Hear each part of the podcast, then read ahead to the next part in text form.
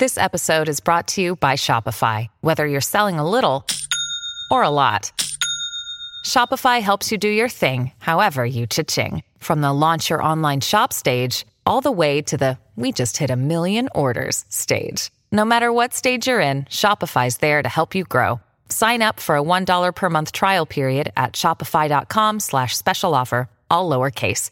That's shopify.com slash special offer.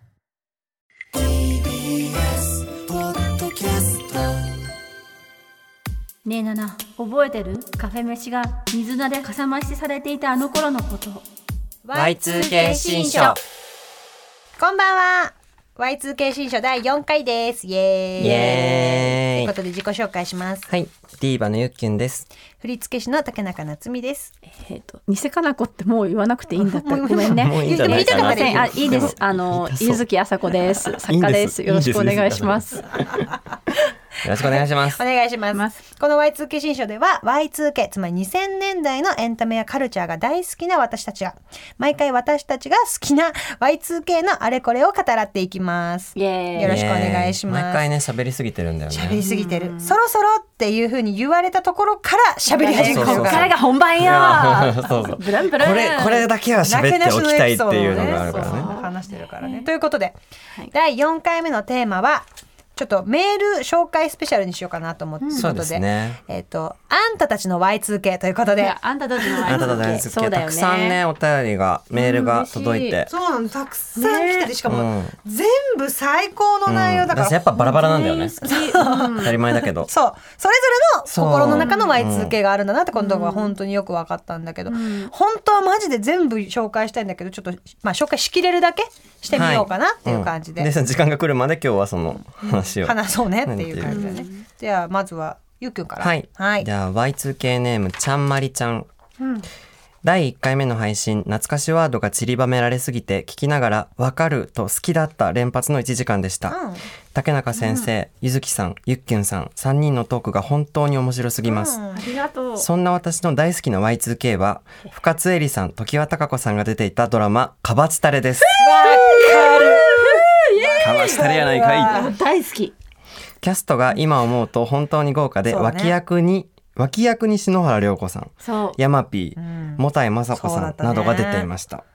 特に深津絵里さんが演じていた坂枝さんが好きすぎて、坂枝さんはいつもオールブラックなファッションでお仕事をしていたのですが、私も社会人になりたての頃は憧れて黒いカバン、コートなどを買い、真っ黒に身を包んでいました。そして坂枝さんの絶対に妥協なんかしないわ。戦うの。戦いたいの。それが私なの。だって自分の力で幸せ掴んでるって思って生きていたいじゃない。は大好きなセリフです。また、ストーリーも社会の理不尽さや善悪つかないこと、女同士の友情、恋愛も少々と、本当にかばしたれは語り尽くせない大好きなドラマの一つです。主題歌、キタキマユさんの Do You Remember Me も最高でした。最高だったね。追伸。1回目に話題に上がった佐藤江梨子のキューティーハニーは私の父が絶賛していました。わらすごい。いい家族。いい家族。いい家族ね。いいお父さんだね。いい Y2K ファミリーですね。いい Y2K ファミリーですね。Y2K ファム。ということでかばちたれですよ。かばちたればやばい本当いいにかばちたれ見てました。見てましたっていうか私は再放送で見ていて。もう。その岡山放送のあの再放送ででも再放送で何回も見てた記憶があって。でもななんかお気に入りだったんですよ。お気に入りだったんだよ。ねどの再放送を選ぶけど、岡山県と香川県の人は2000年代にかばしたの再放送を年一ぐらいで見てたと思う。へだから小学校帰って夕方5時からスーパーニュースが始まるんだけど、4時からは1話再放送だったんですよ。そう、それを毎日やってて、毎日やってるから2週間ぐらいでワンクールを見れるっていうか、あー、なるほどね。そうそうそう、そうだよね。再放送を毎日毎日見てて、そのそれでかかばしたの時期来たぜみたいなのが毎回ありましたね。うんなんかあるよね。私の名古屋の方の友達は、あの、お金がない？はいはいめちゃくちゃ見てたって言ってたから、うんうんなんかあるんだろうその地方にお金がないはそんな見てた記憶ないから。ああそっかそっかそっか東京はさやっぱ大和なでしこと大か和なでしこいや私ねアブデカずっと見アブデカとねデカ貴族デカ？貴族をずっと見てた規私則もう涙はいらないあれ？それいつ頃？わかんないはあえごめんいつ頃かっていうと私小学生の頃とかねずっと再放送見てた。Y2K あのあごめんんごめん再放送だと私再放送あんま見てないんだあよね。本当？夕方の時間もう社会人とかだと忙しくてそっかそっか。全然見れなかった。大和なでしこがとにかくめちゃくちゃ良かったの。とあとは恋の力だよね。あの深津絵、もう深津絵里すごいね。深津カツエリっていうのはだからカツエリはす。ごいです。よこのさあこのオールブラックのファッションで、違うあベリーショートでしたよね。ベリーショート。そうだね。そう。それがすごくかっこよかったんですよね、なんかで聞いたことあるんですか？関係者の話で。当時深津絵里さんって、うん。まあ、あのふわふわしたあの恋に臆病なうん。女の子を演じることが多か多かった,、ったね、うん。それで常盤さんはやっぱり顔立ちもキリッとしてるし、うん。できる女気の強い女をやることが多かったから、うん。二人の役柄を変えるっていう私が大好きな、ねえガあんたラスの大好きなあんた大好きな二人の王女やだあるです私は春の女王私撮影の時とかさなんかほら作家なのになんかメディアに顔さらす時さやっぱ綺麗になりたいじゃん、綺麗になりたいけどなんかしダイエットとか絶対できないから、二人の王女のアルディス美容をしてる必ず。春の王女になるために北島麻也は何をやったか絶世の美女を演じなきゃいけない平凡な少女、はいはいはいはい北島麻也はどうやって本番までに仕上げたかそれは姫川あゆみと生活を入れ替え、お嬢としてただ部屋でゴロゴロした。それはあゆみさんの提案だったんだよね。あゆみの提案。で天才だよね。あゆみさんはストリートのなんか不良たちと喧嘩して、うんそうそうそうそうオリエルトンを身につけたけどそうマそうそう。ヤはゴロゴロしてケーキ食べたり猫を見たりあとなんか花とか絵を見たりしてゴロゴロしてで点ではダメじゃないかあいつゴロゴロしてるだけでってちょっと待ってあの子なんだか似てこない？あゆみさんがまるで部屋でくつろいだ時みたいにしてなんかその美容とかちゃんとやってないのにやっぱり春の女王アルディス、うんうんうん。アルディスさんほど美しい人はいないって客席はまたザラ笑うだ。けでね。ちょっとああい。うちょっとまあのなんだったっけあゆみさんならわかるけど、マヤにこんな絶世のって人がターンと入ってきたらルルルルって春の女王。花がもう咲いあらです咲き乱れてる嬉しいございますわ。って時の気持ちでいつも撮影に前日の時何してるゴロゴロしてんの。ゴロゴロしてるダイエットとかできないからゴロゴロして。でも事実ね。朝子は春の女王って思ってるっていうだけだった。だからそのイメージが全然違う二人があえて入れ替えるっていうことで跳ねた。だから。私ああれも私ちゃんと見てないんだけどさあのあの子は貴族？うん、そうもちろんもちろん。山内のこういう山内の、うん。山内このポッドキャスト2回見て聞いてっからな。ありがたいありがとうごねざいます。それでごめんなさい。山内あの子はそうそう山内。ちゃんとまだ見れてないんだけどうん映画すごいいい映ね画ですよ。そうだよね。そうめそうそうそう。っちゃいい映画ちゃんと見なきゃキューティーハニーのと思っ次に好きな方がです。そう。ちゃんと見なきゃと思ったらなんか先延ばしになってしまってるんだけど、うんあのキャもスティングも秀逸だよね。わかる。あれも私だって貴族の方は水原ちゃんだと思うもんね。そうだと思うじゃん、うんそう、うんでお嬢様の方がそうそうそうって思ったらうん素晴らしかった。逆なのがまあもうこの映画絶対信用できると思って信用できる。ちゃんと見なきゃって思ってまだ見てない。山内まり子と私の友情エピソード公開していいって言われたのでちょっといい。です。か山内まり子と最初に会った時にねまり子覚えてるなんですけど、うんね。あの山内まり子が作家デビューする前かまだ2000年だったと思います、そしたら山内まり子あ私も作家であでも本とかまだ出てなんかあ私もなんですみたいにして、こうペコペコってしてたら、山内がふと携帯を見せてブラックベリーでブラックベリー？ブレア・ウォルドーフと同じだよって言ったら、ふう親友そう面白かったです。そういうエピソードはそんな山内さんもブラックベリーの話をねさっきブラック散々したよね。ブラックベリーの話ずっとしてたよね。LINE ができないのね。LINE できないんだよ LINE できない。ね。メールしか山内ともずっと LINE ケできなかったのーですよね、うん。そうだよねそういう話でした。ね。そう素晴らしい。だからね知ってるような役柄を入れ替えて本当にあんたがさっき歌ってたさサモアレゲーレインボーみたいなさ そう。シャッフルの楽しさがあるよね。ね。そうだね。すごい好きね。こういうの意外性。桜桜組に入るのか乙女組に入るのか。そうだね。気になる気になるってなるやつね。でちゃんとハマるからいいんだよね、うん。それがね。あと篠原涼子さんがめっちゃ良かったんだよね。めっちゃ良かった。あとあそもそもこのカバチタレが男性向きの漫画でこれ「キラキラ光る」もそうなんですけうん。ど当時フジテレビは、うん一定の人気がある漫画の性別を入れ替えるっていうことをやっていて。カバチタラだってこうですもん。あの今コミック違ってたらごめんそうなの？私知らなかった原作もそうそうそう。だから。え？青年コミックくらいにしか持ってなかったけどもうだって女子の。おおじさんっていうか。それがねあの私がな大好きなあのアフリカの夜をつのプロデューサーの山口正俊さんっていう人が手がけてでキラキラ光るの。アフリカの夜はアフリカの夜の会やりましょうね。アフリカの夜の回ね。えでも夏美さん見てる？え見てるよもちろん。あとほらショムニとかもさもう原型とどめてないの、そうなんだ。ストーリーの。えー、ドラマしか知らない。そうドラマしか知らないけどだから私大学生の時に放送作家に自分がなれると思っちゃったの。要はドラ漫画の、うん。うん、脚本家になりたいけど一からストーリーを考えられないな。でも今って大体原作があるから、原作叩き台にすれば私でも面白い話作れるんじゃないかなと思ってあの当時2時間ドラマが週に月火金土4回あったその2時間ドラマをのあらすじを書くアルバイトをずっとしてたの。アルバイトをしてたのね。アルバイトをしてたの。でプロの方に買っていただいたりとかしてたすごすぎる。っていうことをやってた時期だったので本当に原作をすごくのストーリーの面白さを生かしつつすごくこう女同士の話にしてフェミニズム要素もあるっていうすごいよくできたカバチタレで、主題歌も良かったよね。ねそうなんか私これゆずきさんと知り合って多分数ヶ月の時に、えっと「Do You Remember Me」が頭から離れない日が 何度も思い出すんだけど、メロディーも歌詞も。でもあの歌は誰の何の何で聞いたんだっけみたいなことを思ってたら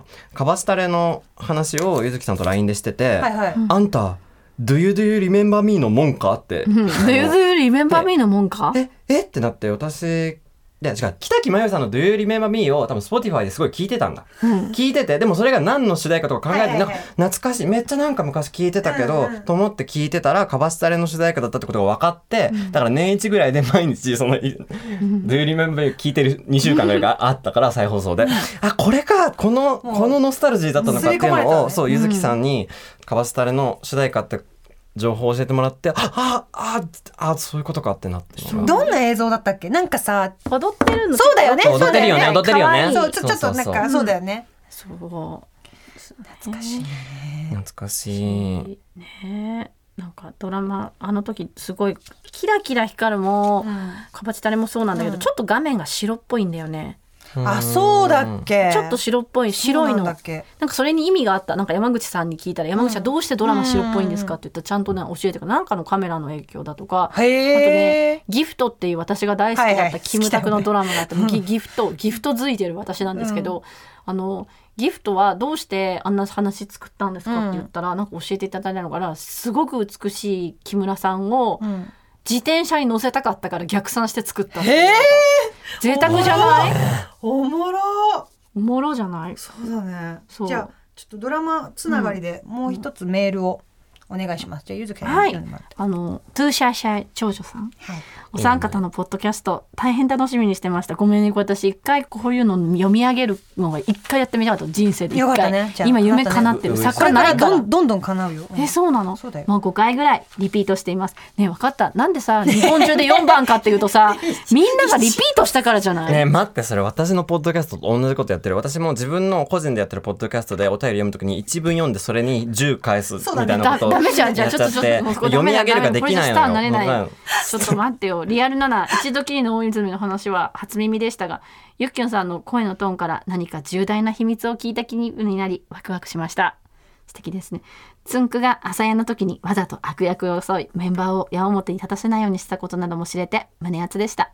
やっぱりつんくあと何と言っても結局坂口健二とても同感です。そんな私が挙げる好きな Y2K の一つはファイティングガールです。出たフカキョンの金髪ギャル姿がとにかく最高なのと坂口健二でガチの取っ組み合いをするシーンが受けます。しかもフカキョン優勢。坂口健二さん IWGP ドーベルマン病の時もそうでしたがワイルドな風貌なのに情けなくて愛嬌のある役柄にキュンとします。カラオケのシーンでフカキョン本人が自身のデビュー曲最後の果実を披露したのも衝撃でしたまだまだ好きな Y2K がたくさんありますがこれから番組内で語られることを楽しみにしています。ありがとうございありがとうございまます。すわあ嬉しい。ちょっともうファイティングガールの話したらこれ終わんねえな。本当ちょうどに。俺のファイティングガールだこれは。もう話したらもう終わんねえよ。もうファイファイティングガールの話したら終わらねまず言っていいかな、今さファシオってすごくナチュラルじゃない、ん。あのすごいそうなんだってね。ね、うん。そうでもこの頃ファシオっていうあのプチプライスのコスメは、もうファイティングガールだったの。ファイティングガールの中にファシオも出てまきたの。直角に上がってたんだよね。直角、もうねビニールコーティングしたみたいな強い化粧、まあ、簡単に言うと荒くれ者の深田恭子、なんだったっけ？証券証券演じるはいはいはい。頑固な親父、うん。蒲田の工場にいる、うんうん証券とあの妹は平山屋で視覚に障害を持やってぱます。ちょいちょい出てくるんだよね。そうなの。でも、ねフカキョンは荒くれ者で、うん。えー人と喧嘩してばかりの大変荒くれた女。男手一つで育てられたんだそう。もうお父さんと喧嘩ばかり。でも妹にはとても優しいところもある。すっごい優しいよね。さよ子という女の子がもう夜の高校のプールに忍び込んでダバーンって入るところ、まあ、多うん。うん分これでさキューティーハニーさんと同じようにフカキョンが夜のプールって言ったらちょっとセクシーなのを期待した人はがっかり、フカキョンはほぼ服みたいな格好でダーンって飛び込んで、うん。メイクはファシオ。だからもうガンガンガーンと泳いですんごい強い。なんかそのキャットファイト的な感じもない。フカキョンが圧倒的にいつも強いので。そう腕っぷしが強いっていう設定なんだよね。すごいすごい強いの、うん。本当に。で一番そのまあ子は実はその暴力に訴えるとこ本当よくないんですけど実はすごく自分の弱さを守るためで、うん。自分より強い女韓国人留学生のユン・ソナさんが演じるユンソナお友さんね。達とすごく親友になって2人でブランドを立ち上げたりするというひと夏の物語うん。なんですが、あのファーストシーンが本当にファーストシーン始まってすぐ、うん。えっとね、まあ、2000年ぐらいかな、うん。の、えー夏の渋谷の、えー109で実際にうん。109の店員をやってるそうだ。深田さん、うん。さよ子がやってると万引きの女の子がいるんですよ。その万引きだって言ってフカキョンが、あのその子をわって言って追いかける、うんうんうん。それでセンター街の終わりぐらいまで追いかけるところをすごい長距離ね。長距離を取るんですけどその時に109をまず2人でもうもう取り物帳を繰り広げる間はいはいはい。はいあもう飛び出さないんだまだ。そう。で、ん。あらゆる店舗から109のあらゆる店舗からその時一番流行った音楽がガンガン流れてあゆも流れます。えー、なえー、洋楽も流れます。だからヒットチャートをフカキョンが取り物帳やりながらいろんな音楽が聴ける。すごい。走馬灯そうそれでえもうセンター街を厚底でで万引き犯を追いかけて、うん。いろんな曲が流れるセンター曲街で、最後追い詰めて「ペッヘッヘッ」つってバキバキってやってそれでボコボコにしてあの店長に「やっつけてやりましたよ」って言ったら店長が首を言い渡すってもう本当にやめてって言われて ででチェーってこれってさファイティングガール富士だよね。フジテレビです。そうだよね。あれなんかさあのその万引き犯役ってさあの子じゃなかった、あの結構しなんか学校ってる子だ学校へ行こうのあの、うん。ギャルとオタクの恋みたいなちょっとやつの、うん。に出てたギャルじゃなかったかな？そうだと思うえギャギャル役でよく見る人だったそうだよ。よね。いやいやなんかそう。だったかな。わかんないけど。ね、それでこれがね絶対痛いファイティングガールのテーマ曲がバイオリンなのね。でそれが長瀬西俊弘さんっていう有名なバイオリニストの方で、うん。中西さんはこの時代のドラマの主題歌がバイオリンであること非常に多くて「お見合い結婚神様のいたずら」はい。え初体験水野美紀さんあー。箱入り娘などもこのバイオリンのテーマソングがすごくバイオリンっていうとねなんかドラマと合わなそうに思うんですけど、うん。一回聞いたら忘れない。チャラチャチャチャラチャラチャチャラチャラララララララそうかもね。なんかその頃のサントラめっちゃ気になるな。そう、このねもう中西さんのお仕事をきてると Y2K が全部振り返るんじゃない。そしてちょっと切ないんですよね。このドラマもそうなんですけど。元気いっぱいなんですけどどこか切ない不深京の不器用さみたいなことがうん、なんか深京がわって泣いたり渡してダメっていうシーンないんですけど、単に深京がずかずか歩いてうん。ふーんとか言ってるだけなのに、うん。なんか切ないいっぱいい補っぱいなの。足されてるっていうか。そう、ん。そのセリフでも深くずっとむぶんむくれて、うん。うん。あのラストシーンでも強くなりたいっていうところで終わるっていうシーンで、すごいね。みたいだね。その重かよみたい それであの実はユン・ソナさんがすごく完璧な知的な韓国人女性、唯一左翼をやり込められる女性に見えたユン・ソナが実は故郷ではすごく過不調性の中で苦しんでいて、すごく最後のまで強がってることが分かるって韓国に旅行する会とか昔、うん。今だったら考えられない予算をかけてやったりとか、そういうこともあります。で坂口健二さんはまあちょっとまあ性暴力に関して甘い描写はあるんですがいやそうこれさちょっと今ひどいメメールに書いてあったさそのうん。何？取っ組み合いのシーンっていうのがさ、フカキョンの腕っぷしが強いっていうことでちょっと面白くなってるけど、なってるけど。うん私今見てるのねファイティングガール、うん。ちなみに。そうそう。あので第1話のシーンだよね、うう海で取っ組み合いのシーン、びっくりしちゃった。今の感覚で見たら、うん。うんめちゃくちゃ性暴力だよね、性暴力。だからちゃんとレイプみみたいな描写があって。あと勝村政信さんもなんか愛すべき存在だったけど痴漢で捕まった人ですからね。あそうなんだっけ？あの家庭教師も。やばやばいのよう。んだからちょっとうんそこはちょっとうんって思うし、うんうんやっぱりあの韓国と日本のこと書く上で、うんうんあの日本の戦争の時どういうことをしたかっていうこともちゃんと、うん。あのなんていうのかな批判的に描くべきだなとか、うん。そういうことはいろいろあります。ありますがやっぱりそのフカキョンが坂口健二をボコボコにして、うん。坂口健二がだんだん改心していく、うんうんうんうん。でも2人はなかなかこう恋として最後まで成立しないっていうところあそうなんだ。あ言っちゃったらごめんなさい。ネタバレだよ。いいんですけど、まああの坂口健二さん確かにねそのワイルドなのに。なんかこう憎めないというか、ちょっとダメな部分があるみたいなのすごく坂口さんはお上手です。そうだいうねお芝居が。で私すごいこのドラマ好きなんでまさに Y2K がね今、石うん石田イラそうだね。先生のね IWGP がすごいん跳ねてますけど、うんうんぜひぜひそれと一緒にファイティングなんかあれでしょ、ゆっきょんがさ言ってたけどそのツイッターかなんかでちょっとその TVer であそうそうそう始まったことによっなんてかファイティングガールバズってましたよ。あすごい嬉しい。ちょちょうど今みんながこうみ好き好きなというかリバイバルしてるようなもうのん。がやっぱたくさん映ってるから。素晴らしいのがねこの証券の工場で働いてるすっごい地味なあの事務員の役でもう地味っつっても綺麗すぎるんですけど天海祐希さんがまだそうだ。宝塚退団したばっかりの、うん。あそうなんだ。天海さんがあのすっごい地味な母親の介護でじ、うん。でずっと人生を奪われてるような人で。うんあの不可教に振り回される役なんですけど最終回案の定です。不可教が作ったドレスで美しく変身、そうでしょうね。そう大騒ぎみたいな。それはもう1話の時点でその気配がします。もうもうそれやんだろうなみたいな服作らせてこれ絶対あんだろうなってでも天海祐希さんがドラマクイーンになる前の。そうでそれで私はファイティングから爆泣きして終わって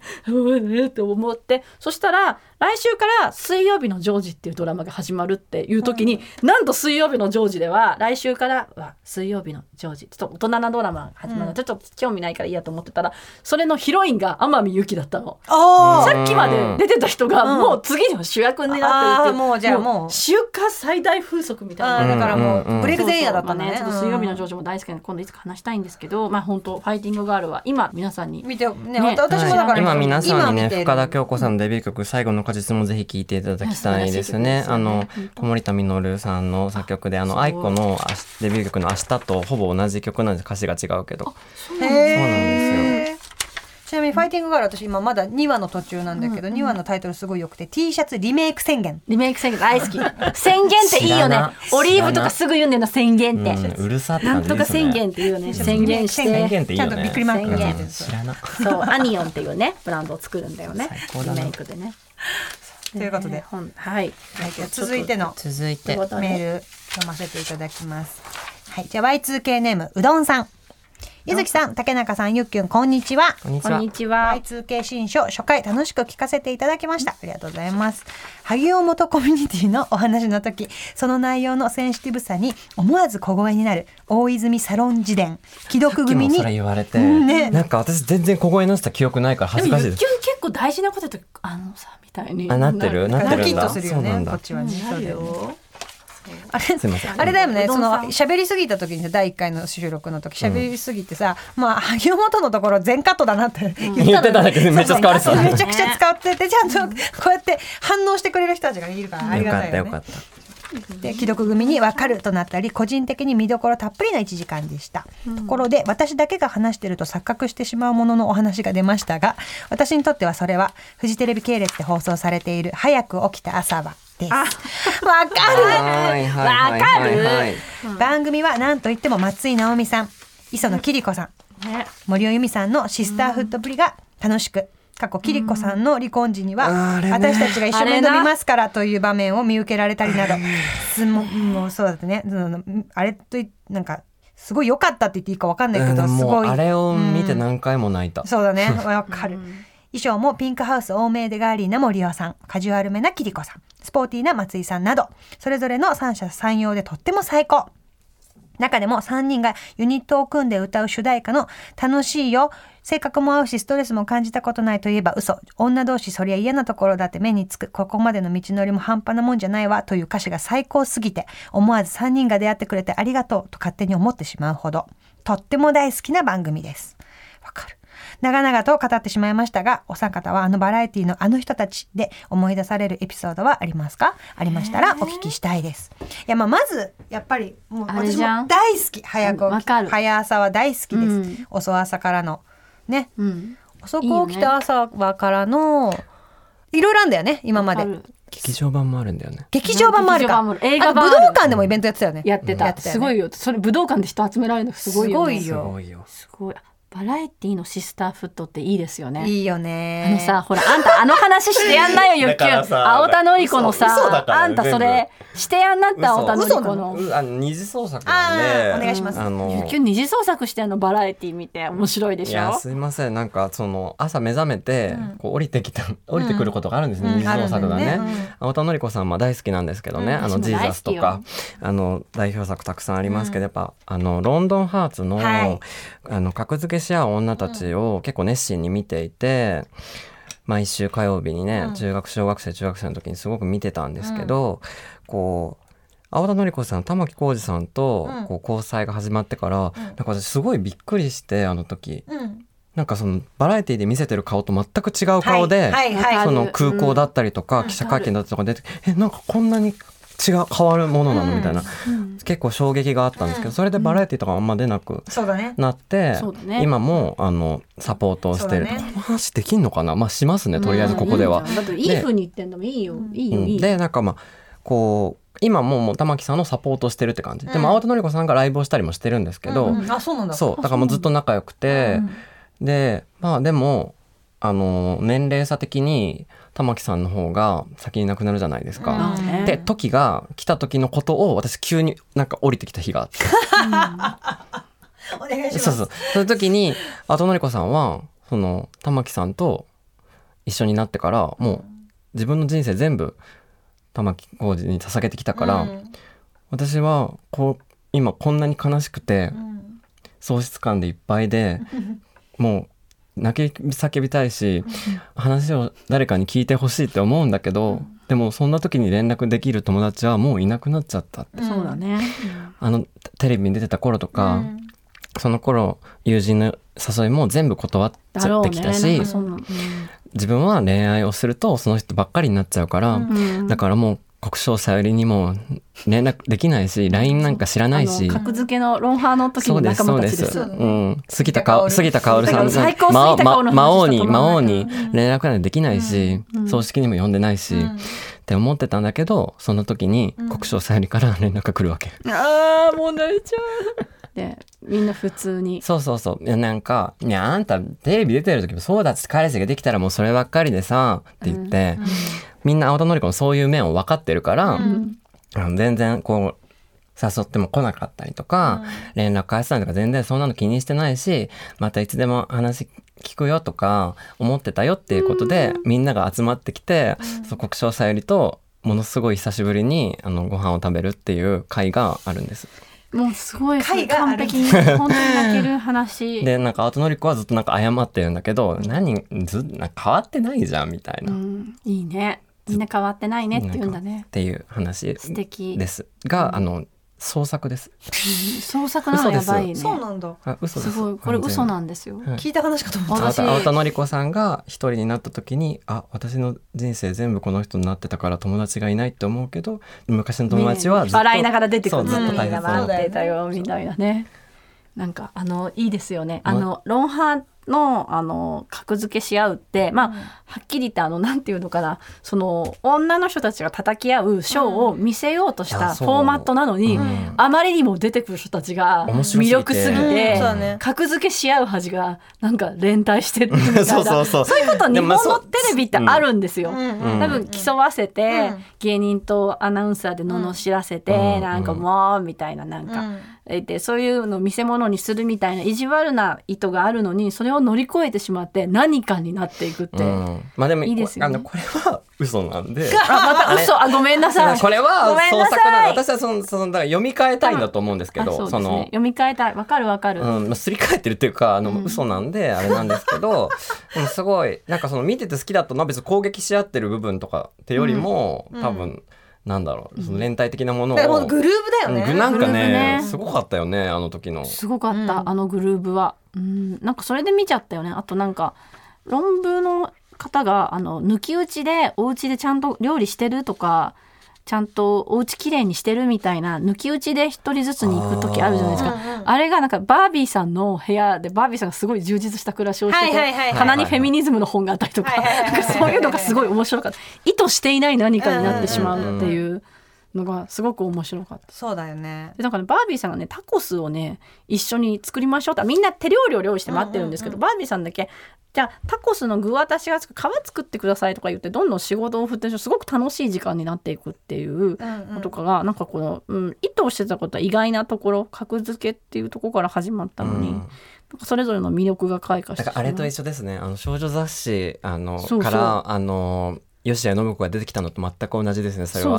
あの良妻賢母を育てるために明治政府たちの,、あの思惑によって女子たるものこうあれという規範を示すために少女雑誌がたくさん作られた中で、その読者の投稿欄がぶち盛り上がりして、すごい可愛い名前薄紫なんかなとかなんかいろんなしなやかな 二文字くらいの花とかの名前で自分のその Y2K ネームですね、を名乗ってそこに詩のような、ひらひらゆらゆらと揺れるようななんか詩情のある文章などを寄稿して読者たちが勝手に盛り上がってそこから少女小説家がたくさん出ていったんですよ。だからそういう規範的な体制的なものの中から、インディペンデントな立ち上がりがあるっていうのは格付けとあの似てますね。吉谷信子さんとね、はすごい。私それで最近だとさ、まだそれややろうとしてんのと思ったんだけどさ呼び出し先生田中ってさ結構あわかる？呼び出し先生田中はえっとふあ本当、本当に今？な私何もそうデカミちゃんデカミちゃんももうほぼ準レギュラーみたいな感じなんだけど、そうそうそう。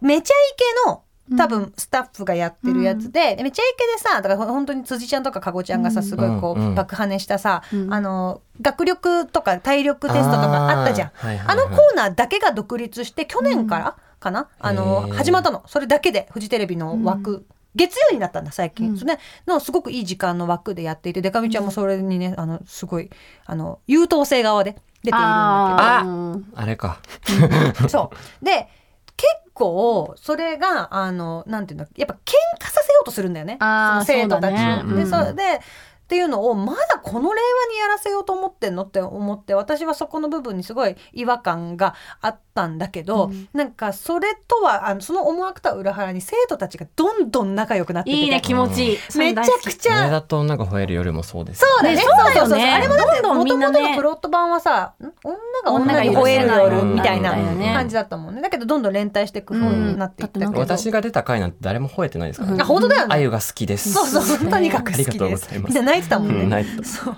で、なんかその、あの、村重ちゃん、元 HKT の、あの子いいよね。しげちゃんも最高なんだけど。うん。私あの子大好きなんだけど。しげちゃんはもう、売れるね、売れるべくして売れたって感じ。すごいそのさしげちゃんと、うんあとあのちゃんが出てるんだけど、うんうんであの最高じゃんそう最高なんでそのそれでその中でしげちゃんのツイートですごいあの好きなやつがあって、なんか放送見てて村重の漏れてない写真が出た時にあのちゃんが可愛いって結構大きな声で言ってくれてて、嬉しくって TVer で死ぬほど見返した。でこの前よく小中大のメンバーで集まってご飯とか食べんだけどあのちゃん誘ったら来てくれるって聞いたら行かないかもって言ってた、大好きっていう。最高。このツイートが好きすぎて。最高だよね、このなんかそういう場所じゃなきゃ出会わない二人が仲良くなっていくのとか、うん。すごい番組なんかの思なんかのグランプリじゃないですかこれ、なんかの素晴らしすぎなんか。素晴らしすぎるよ、ね、何かに選ばれた方がいいですねこれいいねもブッ残された。クマークもブックマークですね どっちもそうですね。どっちもしてるんだけど、広本当にこのツイートが好きすぎて、だから本当に今もねそういうの脈々とねね。受け継がれているよねそういう文化が。うん、あるある。なんか、ね、狙ってないのにそういうことになっちゃったみたいなね。そうだね。そういう意味ではだってなんか夏美さんも1回目で言ってたみたいに、うん。今あのアイドルをこう運営側がそういうようにけしかけたけど結果そう。芽生えたのは友情みたいな、そうそうそうそう。そう本当にそう。なんかだからこう仲いいほどあのなんかプロ意識足りないみたいになってたけど、うんうんやっぱりファンからしたらそれがすごく需要があったしだから運営も認めざるを得ないみたいなさ、うん感じだったもんね。私もなんかちょっと前って、うん確かに柚月さん嫌いなタイプの女性を教えてくださいってインタビューですごい聞かれることがあったの。なんかこういう女許せないとかありますか、あと柚月さんもっと女を嫌な感じで書いたらもっと売れますよとか、すごい言われたりうん。なんかそういうことがある時に私あの必ず言ったのが柚月さん嫌いなタイプの女性はって悪人ですね。やっぱね。悪人は怖いじゃないですか。っ てずっと言ってた。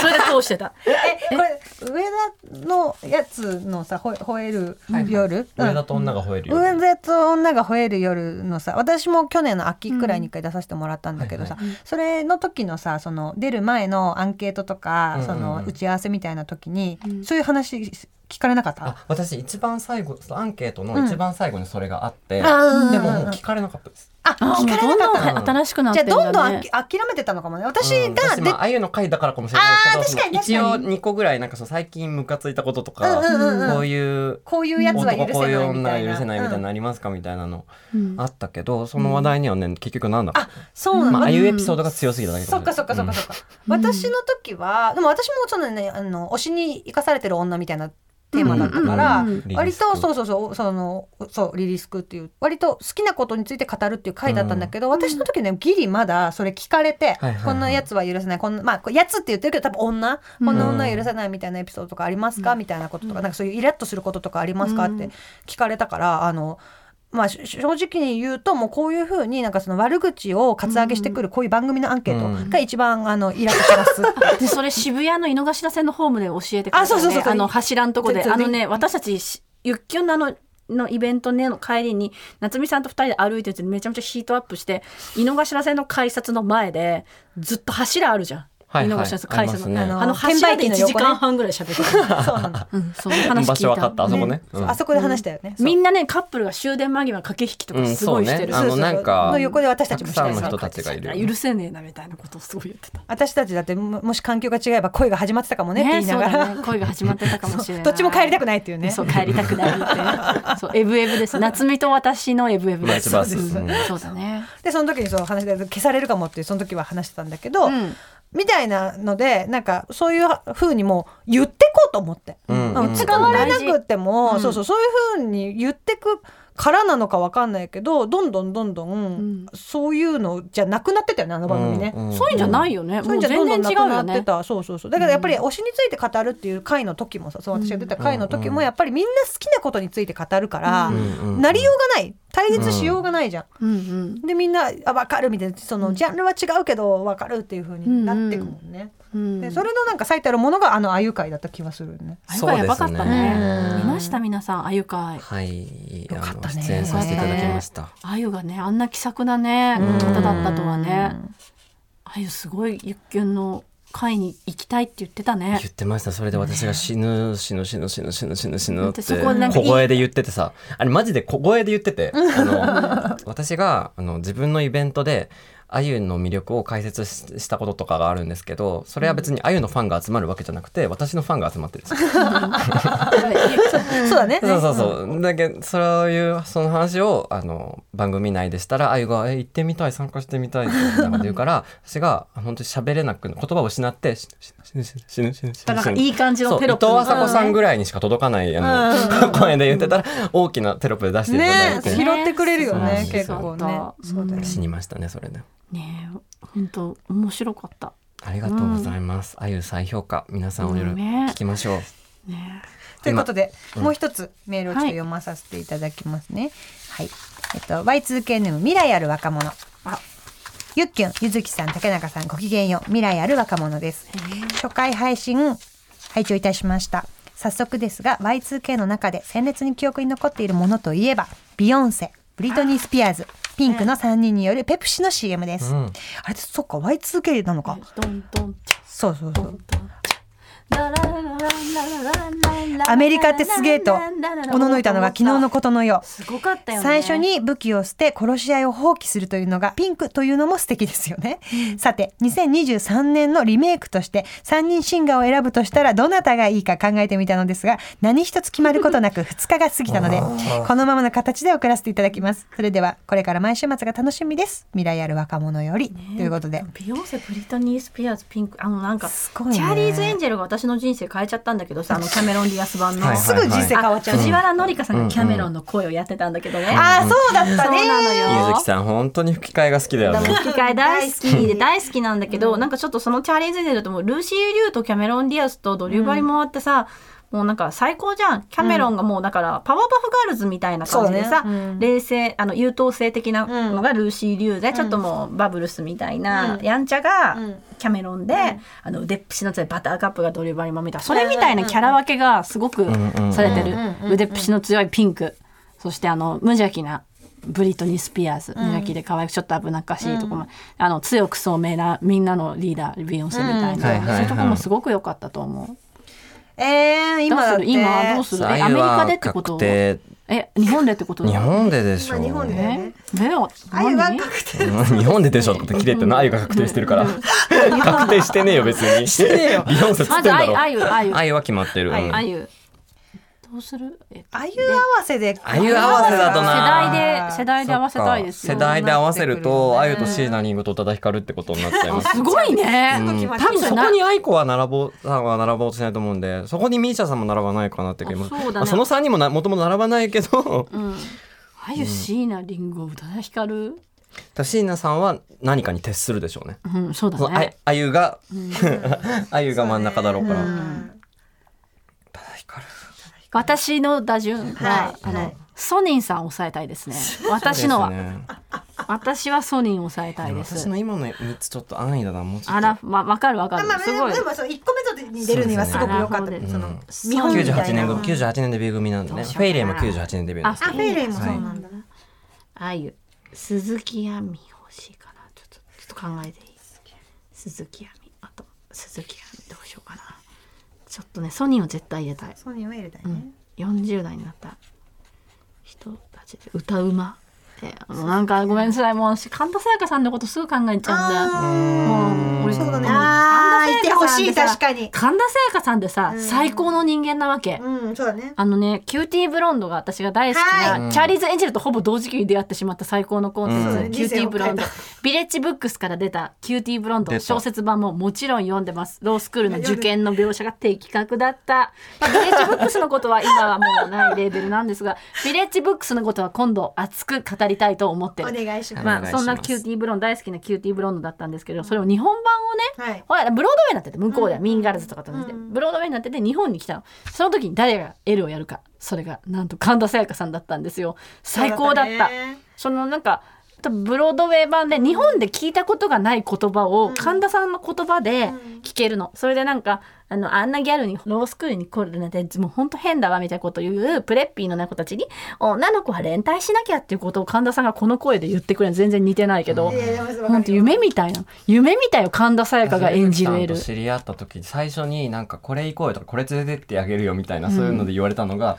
神田沙也加のキューティーブロンドはまた再演したら絶対ユッケに連れてそうねっ行くからねて言ってた。けどね再演ねしてしばらくしてかお亡くなりになってね、なんかねゆっきょん覚えてる案件ですよね、うん。最初に会った時、ね。神田沙也加のキューティーブロンド絶対行こうって言ったよね。ってたいかにすごいか最初は何年だったんだ？何年か？1回目行ってる私も絶対行ってで次行こうと思ったら次もチケットが爆破年あーそっか。抑えなんですごい高額になってたっていうのが。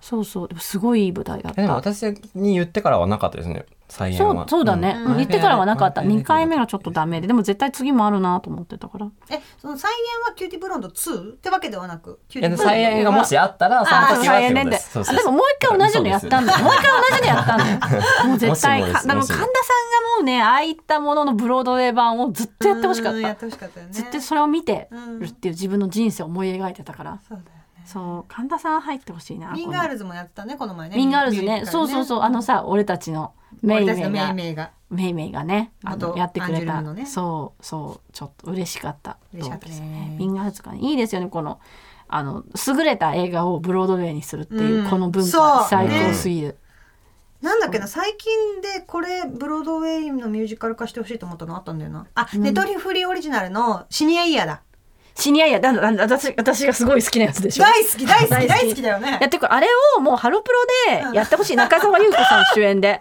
で AKB だったら野呂ちゃん。中野呂佳代さん澤優子さんだとちょっと上だよ。じゃあ私あのねあれ私ドンピシャだもん年代。あわかるわかる。80多分4年の設定なんじゃないかな、まあどんな話かっていうと我々みたいな、うん。まあ35歳レベル37歳だねあれ設定うん確か、アラフォーになっちゃってるんですけどあの高校3年生のシニアイヤー最後の学年の時にチアガールで90 2000年ぐらいか。2000年に18歳くらいだった。やっはいた女の子がすっごい生意気なチアガールでもうあの男の子との性をあけすけにかだって、うんもう彼とすごく愛し合って、うんみたいなそう。ことをやってもうプロムクイーンになる気プロム満々のね。クイーンになる気で彼女が歩くとみんなが道を開けるみたいないそういうなんかこう2000年代学園ものの、はいはいはい。えー脳で生きてた子が、えっとトーンってチアガールで上がった時に頭を打っちゃってライバルのね、そのいろいろあって、にだってね。で37で目が覚めた時にそう20年間昏睡状態だったそれが普通におばさんになっちゃうのそう37歳の体と、だからかつての仲間たちが普通に教師になってたり校長になってたりする中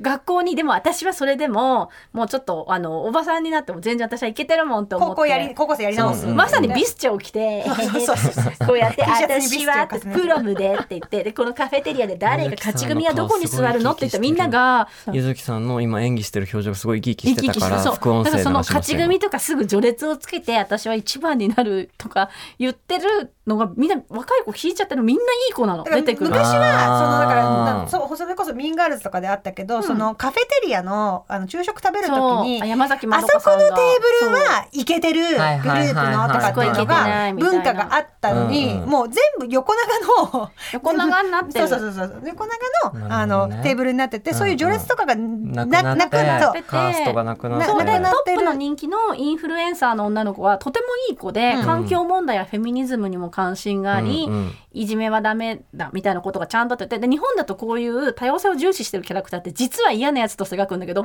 マジでいい子なの。逆なんだよね、ちょっと最初はインフルエンサーとしてはまあちょっと鼻につく感じかなと思ったらいい子だよマジでいい子なの。うんそう。それでなんかプロムにあるのに私はプロムにあんたとプロムの一騎打ちねとか言うからああなたがやりたいんだったらやりましょうか。じゃあプロムみたいな。みんなすごいいい子なの。そうみんなすごいいい子っていうところが良くて、へー。現代の子がそのなんかいやなん何このおばさんみたいな感じであうん。のつまはじきにするんではなくて、なくって。なんだろうって思いながらも受け入れるし、そう。でその何チアリーダーとかも今もあるんだけどそのミニスカートとかじゃなくてみんなパンツなんだよね。で男の子も女の子もみんないて。でえ部長は誰なの？みたいな感じはいでヒロインが聞くとあの私も部長あなたも部長みたいな感じで、みんなが部長だよみたいな序列とかないよみたいな感じで言うんだよね。でもなんかあのビリビリしてた2000年のギャルで、なんか勝ち組でみたいな負け犬みたいな文化が恋しくなってちょっと恋しくはなるし。だけど実は校長になってた彼女のかつての親友の地味な子が、うん。うん実は私はレズビアンで、ん。あなたにとってはすごい楽しい学校だったかもしれないけど、うん。私は心地が悪かったのって言ったり苦しかったって。っ。ていうシーンがあったりあとかつてのライバルの、はいはい。ライバルの嫌なこの二人でこう男を取り合ったり「うん。いえ!」ってやってたやつが分かり合ったりして、うんうん。娘があのすごいいい子で。娘がそのプロもじゃないけど今ののトップみたいな今の。はいはいはいはい。もうその子はすその娘がいい子であんたの娘いい子だねみたいな、ううんちら間違ってたって言って、なんか老害にならないの。そうそうそうそう米倉涼子の35歳の高校生とそこが違うの。あー35歳の高校生知らないの？出た35米倉さんが35歳で。先にやってんのシニアイヤあシニアイヤーシニアイヤーの全然前だよ。35歳。35歳の高校生が先取りだよ。で米倉さんがその子制服着るとみんなでプークスクスってやって で頼りない担任が溝端淳平。保健室の先生が片瀬なのは最高の最高じゃん。最高じゃん。でも最初だって制服着ててなんだよバーバーがみたいっていじめたり学校の中とかいろんなことがあるけどお米が解決するのそれは、はいはい。だからシニアは逆でまず制服37歳がピチピチの格好をしてもみんな笑わないし、うんそう笑わないし、そう。でみんなインスタも使ってるけどよくあるその学校の裏垢にはまるとかもなくて、うん。みんないい子で、うん。で彼女が学んでくすごく、うん。ベルビーさん学んでってそれで最後の最後のシーンでちょっとパーティーでやりすぎて警察から帰ってくるシーンで、なんとクルーレスのアリシア・シルバーストーンが運転手です。ああれあれしあそうなんだアリシア・シルバーストーンが運転手なんです。出てくださった。あそこで。そうなんだ。そう。で私もプロムクイーンとか目指してたけどでもなんか勉強をおろそかにしてて今から大学行き直すんだ。って、あなたも頑張ってねっていう人がアリシア・シルバーストーンなの。あそうなんだ。もう爆泣きですよ。だってそそのそもそもあのクルーレスのポスター部屋に貼ってあるもんね。そう部屋ににですごく レベルビル37歳でで元イケてたうん。レベルビルソンはすごい紙文化の人で、うん。切り抜きとかあと人気者のためにやることリストって言ってバーって書いて一個ずつ消してるの。それでビッグずつ消したりスクラップ作ったりして人気者になるぞとか言ってるけど、なんか周りのことすごい紙でやるんだみたいな。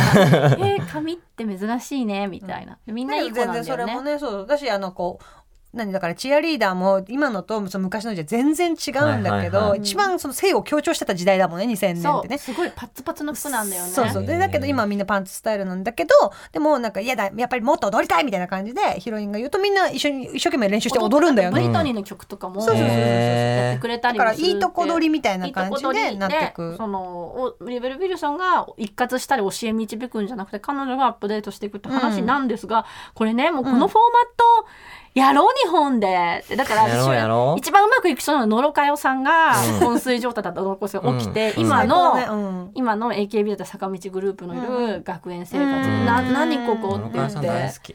そうあの最初鏡見たけどレベル・ウィルソンが鏡見た瞬間に「どいてよおばさん前通らせておばおあたし?」ってバーって倒れる。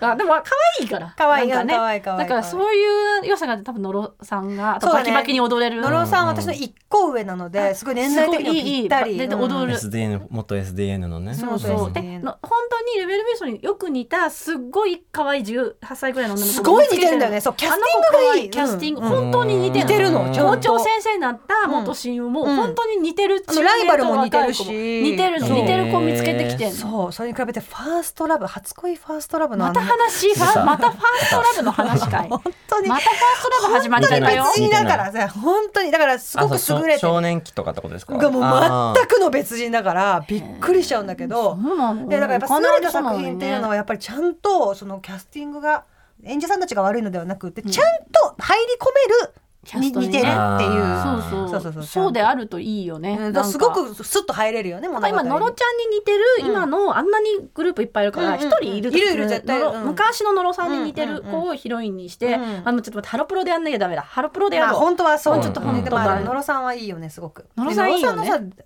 曲なゆずきさんが言ってた曲なんだっけ？へあの夏の曲。めちゃくちゃいい曲あるよね。あのねあの野呂さんの私あれ大好き。私大好き商店街の風がそうそうそうそうそう。な。んだっけ？すっごいいい曲が。曲そう。ソロ曲ね。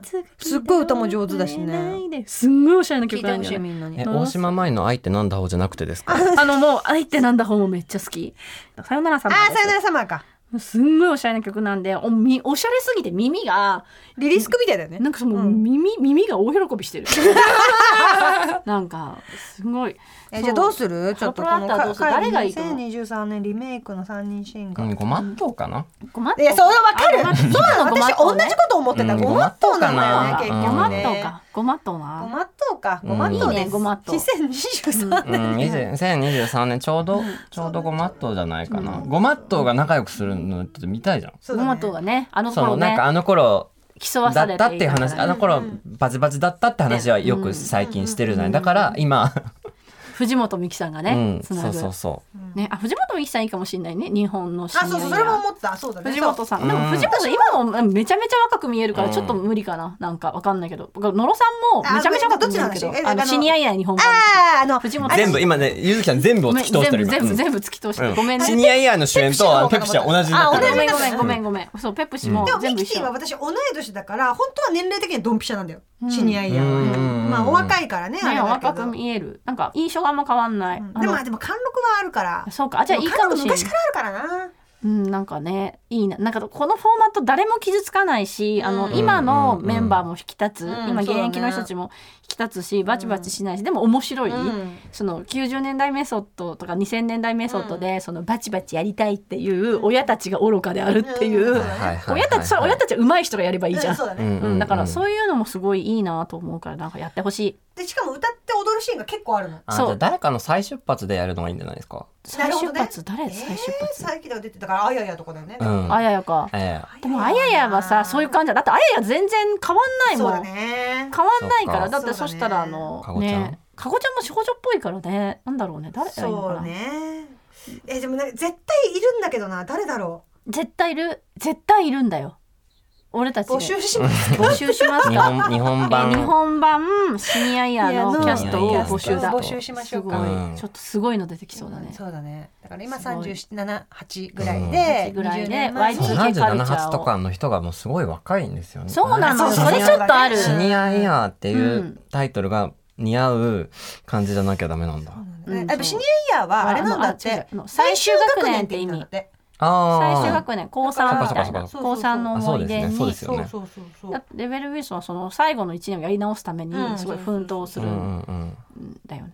そうええでも日本でシニアイヤーって言ったらシニア層って思っちゃうよね。だからないですか。最終学年みたいな最後の文化祭みたいな私の同い年の人たちをどんどん言っていけばいいんだったらカリナでしょカリナ今もなんか、カリナカリナがカリナが女子高生の格好しても全然あるミキティもそうで普通に面白くなっちゃうといいんだよな。可愛いというか。プップップッってなっちゃうといい。歌える女沢尻エリカ沢尻エリカ？エリカでもちょっと若い？そっか。あでもまあまあ言でもっても私沢尻エリカカさんがもし復帰するとしたらその作品がいい。あーでもいいかもエなんかそれなん。かリカさん長い眠りからさすみませんチャイニングバタフライみたいなこと言っちゃったんですけど。ななドリ何シャイニングバタフライ？すいませんドリームモーニング娘。の。わかります。あの篤姫ナンバーワンの主題歌だったよね。チャイニングバ俺タフライ。は俺の楽曲よ長い眠りから覚めたみたいなそうねですね。あ沢尻さんじゃあ復帰それでいくうんか、復帰それで行くのあがいいかも。あそれあそこね眠ってたんだ。眠ってたあでうん。沢尻さんの、まあ、お若い時によく似た方が高校生パート。なかなかいないぞ。あんな可愛い子すぎて。すごいよね。